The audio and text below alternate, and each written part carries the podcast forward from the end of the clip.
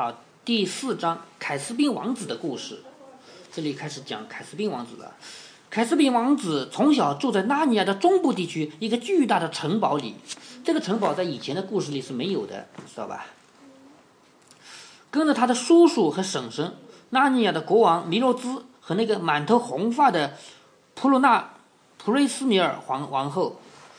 凯斯比王子的双亲早就去世了，也就是凯斯比王子的爸爸妈妈早就去世了，保姆是他唯一最亲近的人。作为王子，他虽然有许多除了不会讲话以外什么都会做的非常精妙的玩具，但是最使他神往的却还是每天睡觉前的那段时间。每天到这个时候，慈祥的保姆就来给他讲故事。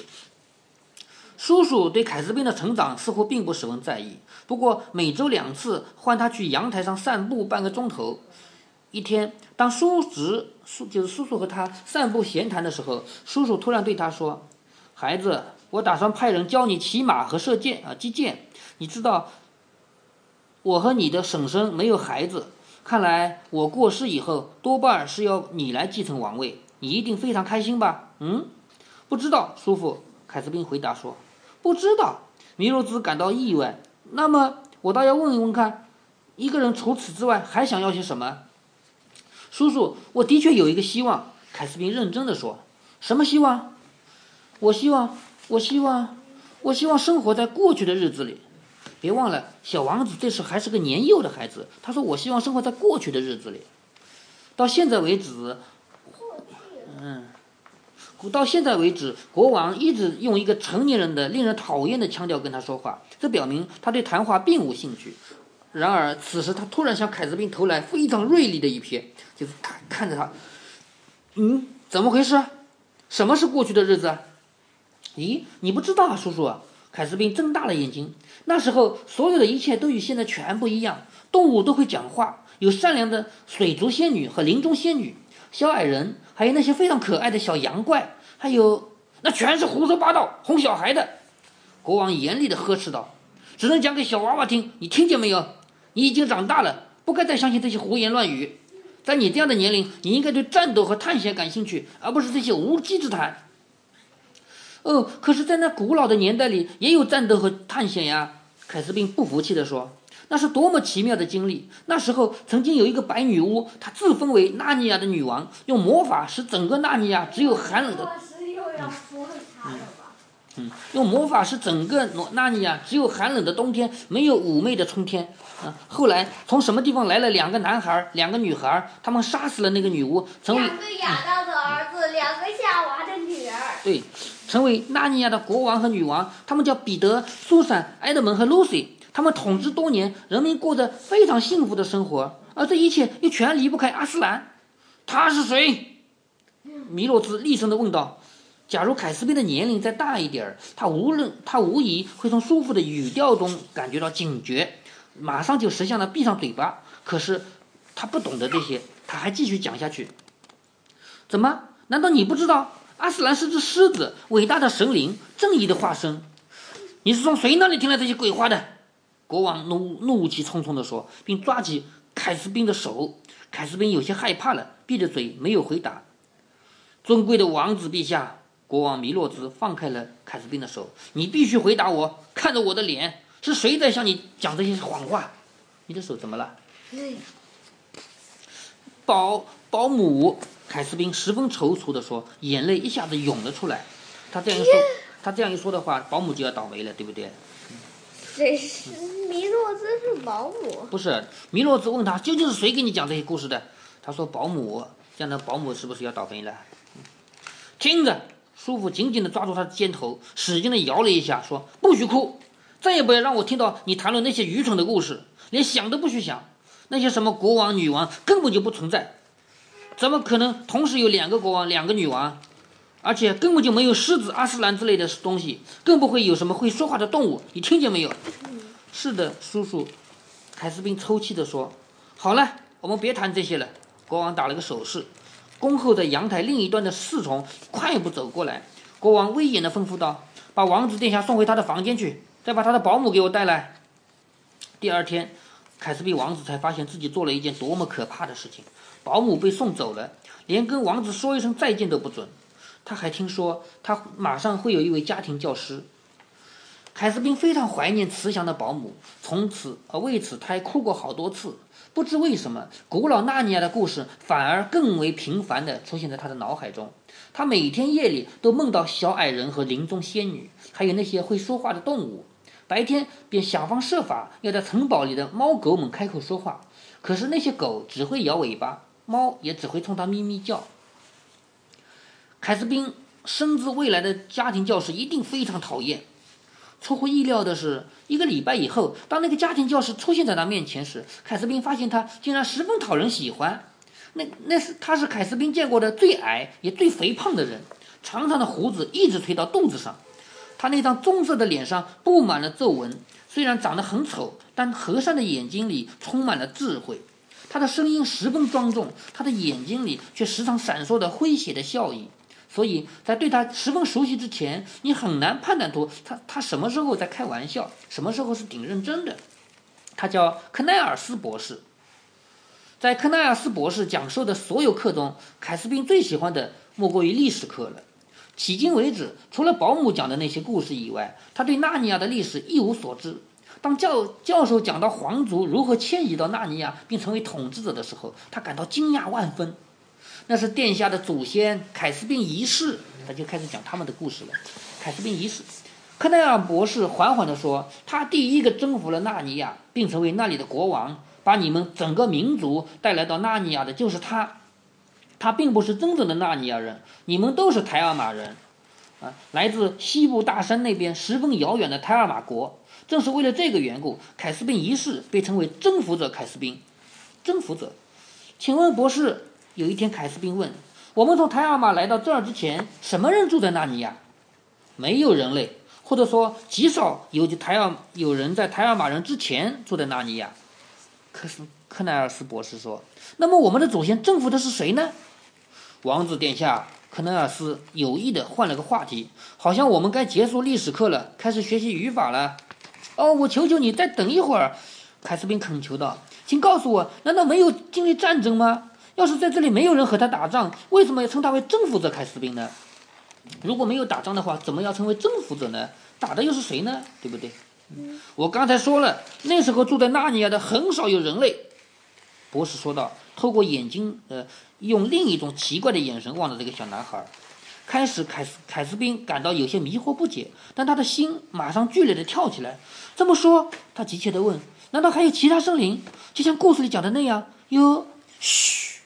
斯奈尔，克奈尔斯博士把头凑向凯斯宾，不要再说了。你难道不知道你的保姆就是因为给你讲古代纳尼亚的故事而被打发走了？国王不喜欢这个。假如他发现我对你讲讲这些秘密，我你会受到鞭笞，而我会被杀头。那为什么？凯斯宾问。咱们真的该开始学习语法了。克克奈尔斯博士高声地说：“请王子殿下翻开语法解析第四页。”语法原地或趣味语法点滴，以及语言的结构和妙用。打这以后，每一直到吃午饭，老师讲的全是名词啊、动词啊等等。可是我们的小凯斯宾并没有听进去多少，他太激动了。他深信康奈尔斯博士要对他讲的并不是这些，他迟早会告诉自己更多的事情。王子没有失望。几天以后，他的家庭老师对他说：“今天晚上我要给你上天文课。”在深夜时分，两颗神圣的行星塔瓦和阿阿拉姆比尔将在相距一度左右的位置上相遇而过。这种现象已经两百年没有发生过了。王子殿下，今生也不会再遇到了。最好你今晚早些上床。两颗星相遇之前，我会来叫醒你的。这和古代纳尼亚似乎没有什么关系。凯斯宾真正想知道的并不是这个。可是不管怎么说，半夜起床总是件新鲜事。他感到高兴，原以为会兴奋的睡不着觉，可是实际上却很快的进入了梦乡。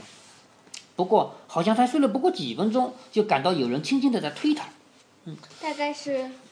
他从床上坐起来，看到屋子里洒满了银色的月光。康奈尔斯博士身上穿着裹着一件戴头罩的大斗篷，手里提着一盏灯，站在床边。凯斯宾马上清醒过来，他一咕噜爬起身，开始穿衣服。尽管这是夏天，他仍感到出乎意料的凉意，因为半夜里总是凉的吧。博士给他披上一件同样的斗篷，又给他穿上一双温暖便轻便的高筒靴，有了斗篷和靴子，在黑暗的过道里就不容易被人发现，而且走起来一点声音也没有。就这样，他俩离开了房间，也不知穿过了多少走廊，爬过多少楼梯，最后经过塔楼的一扇小门，他们终于来到外面的平台上。从这里朝下看，是幽暗的城堡花园；抬头望去，是一轮明月和满天的星斗。他们快步地走向另一扇门，这这扇门通向城堡中心巨大的高塔。康奈亚斯博士打开锁，领着凯斯宾沿塔内的旋转楼梯往上爬去。凯斯宾开始高兴，开始兴奋起来。以前是不许，从来不许他爬这个楼梯的。楼梯很长，也很陡。爬到塔顶时，凯斯宾已经气喘吁吁，但他马上发现，再累一些也值得。向右边极目望去，山峦重重，就是一座一座的山，山峦重重，依稀可见。左边则是一条大河蜿蜒而去，蜿蜒就是弯弯扭扭，大河蜿蜒而去。此时万籁俱寂，万籁俱寂就是什么声音也没有，连到小鸟、小虫的叫声也没有，叫万籁俱寂。凯斯宾甚至听见一英里以外的海狸大坝的水声。好，你现在可以知道这个城堡在哪儿了，在海狸大坝旁边，对不对？那三海狸大坝在这儿，这个城堡在这儿，知道吧？就是这个。嗯，就是很早以前女巫的地方，是不是？是不是？嗯。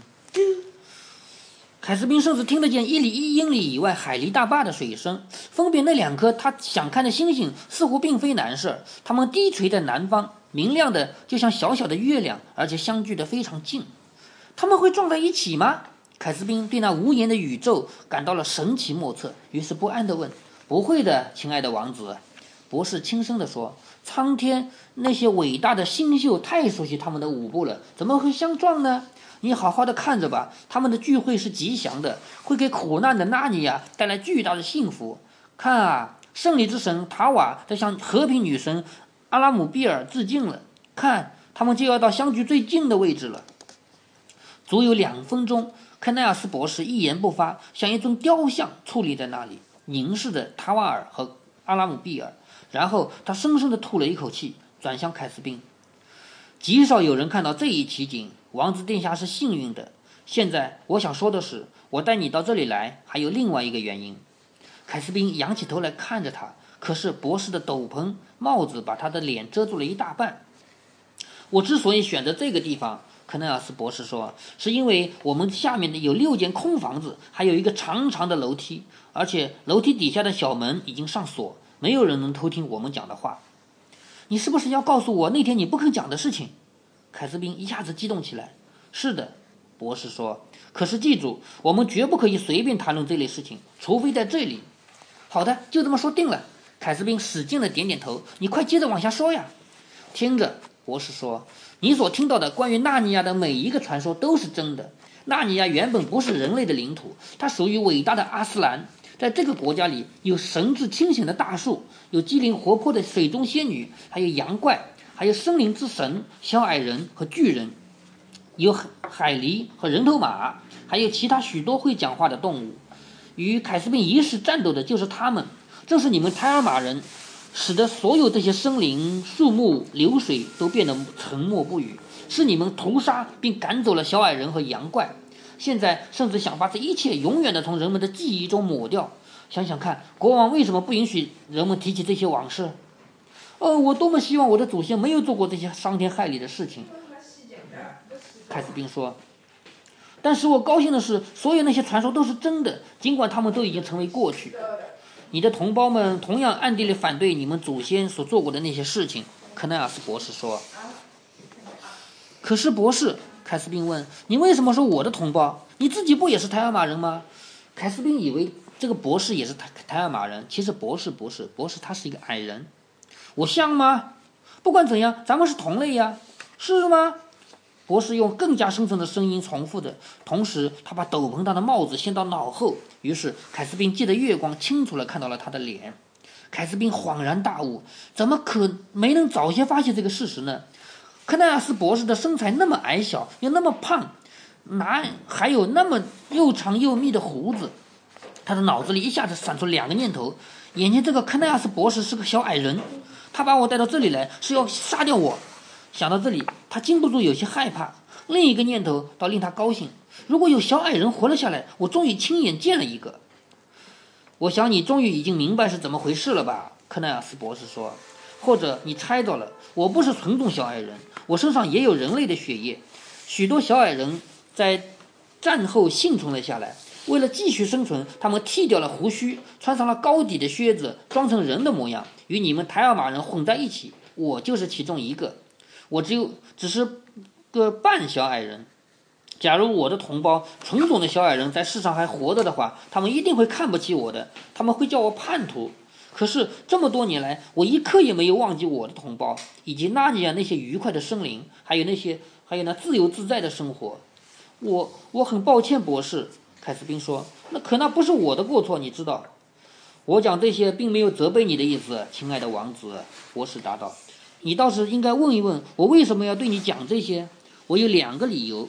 第一，我这一颗衰老的心把这些秘密藏得实在太久了，久的使它隐隐作痛。我要是不悄悄地对你讲出来，我就要憋死了。第二，我希望当你成为国王的时候，你能帮助我们，因为我深信。”你虽然是一个台尔玛人，但是你同样热爱过去的一切。当然，当然了，凯斯宾连连点头。可是我能做些什么呢？你可以仁慈地对待小矮人家族和那些可怜的幸存者。你可以召集那些有学问的魔法师，想办法找到一个重新唤醒树神的秘诀。你可以找遍这块国土上每一个角落，看是不是还有羊怪、会说话的动物和小矮人。他们可能藏在什么地方，默默地生存着。他就说：“希望你长大以后，你当了国王以后，你要把这些会说话的动物再找出来，不要杀害他们，是这个意思，对不对？”你真的以为这个世界上还能找到他们的踪迹吗？凯斯宾热切地问。“我不知道，不知道。”博士深深地叹了一口气。“有时候我也怀疑他们是否还存在。我一生都在寻找他们的踪迹。有时候我好像在山中听到小矮人的鼓声。”有时候在夜里，在森林中，我好像看到了羊怪和林中仙女在远方跳舞。可是当我走过去的时候，那儿空空荡荡，什么也没有。我总是感到失望。可随后又有类似的事情发生，燃起我心中的希望之火。我不知道究竟这世上还有没有他们存在。可是至少你可以努力的做一个像古代彼得国王那样的贤君，可不要学你的叔叔。这么说，关于国王和女王的传说也是真的啦？还有那白女巫的故事？凯斯宾问。当然，那都是真的。斯奈克奈尔斯博士说：“那是纳尼亚的黄金时代，这块土地永远不会忘记他们。那时他们就住在这城堡里吗？”博士。不，我亲爱的孩子，老人说：“这座城堡只是近些年你祖父修建的。”当阿斯兰加封亚当的两个儿子和夏娃的两个女儿为国王和女王之后，他们就一直住住在凯尔巴拉维尔城堡。没有人见过那个神秘的地方，也许就连他的废墟现在也找不到了。可是我相信那儿那地方离离这儿十分遥远，在大河的入海之处。啊！凯斯宾吃了一惊。你是说那黑树林里，那到处住着鬼的地方？王子殿下，看来有人曾经向你说过一些谎话。博士说：“那里根本没有鬼，那是台尔玛人编出来的一派胡言。你们国王对那大海怕得要命，因为他们总也忘不了有关过去的传说，总都少不了阿斯兰啊。有关过去的传说里都少不了阿斯兰会从海外归来，惩处那些邪恶，伸张正义。他们自己不敢走进大海，也不希望任何人走进它，因此他们任那里长起茂密的森林，好像把他们的人民。”与海岸隔开，由于树树和树神的冲突，他们害怕森林，所以他们想象出那里到处都是鬼魂。历代的国王和大臣们由于仇视、惧怕大海，又怕森林，就编造了这些谎言。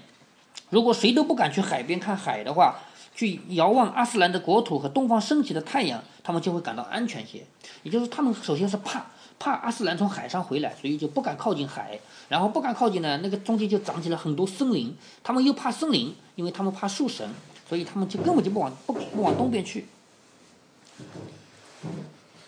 他们俩在静默中默默地站了一站了好一会儿，还是康奈尔斯博士说：“哦，咱们在这儿待的时间不短了，该下去睡觉了。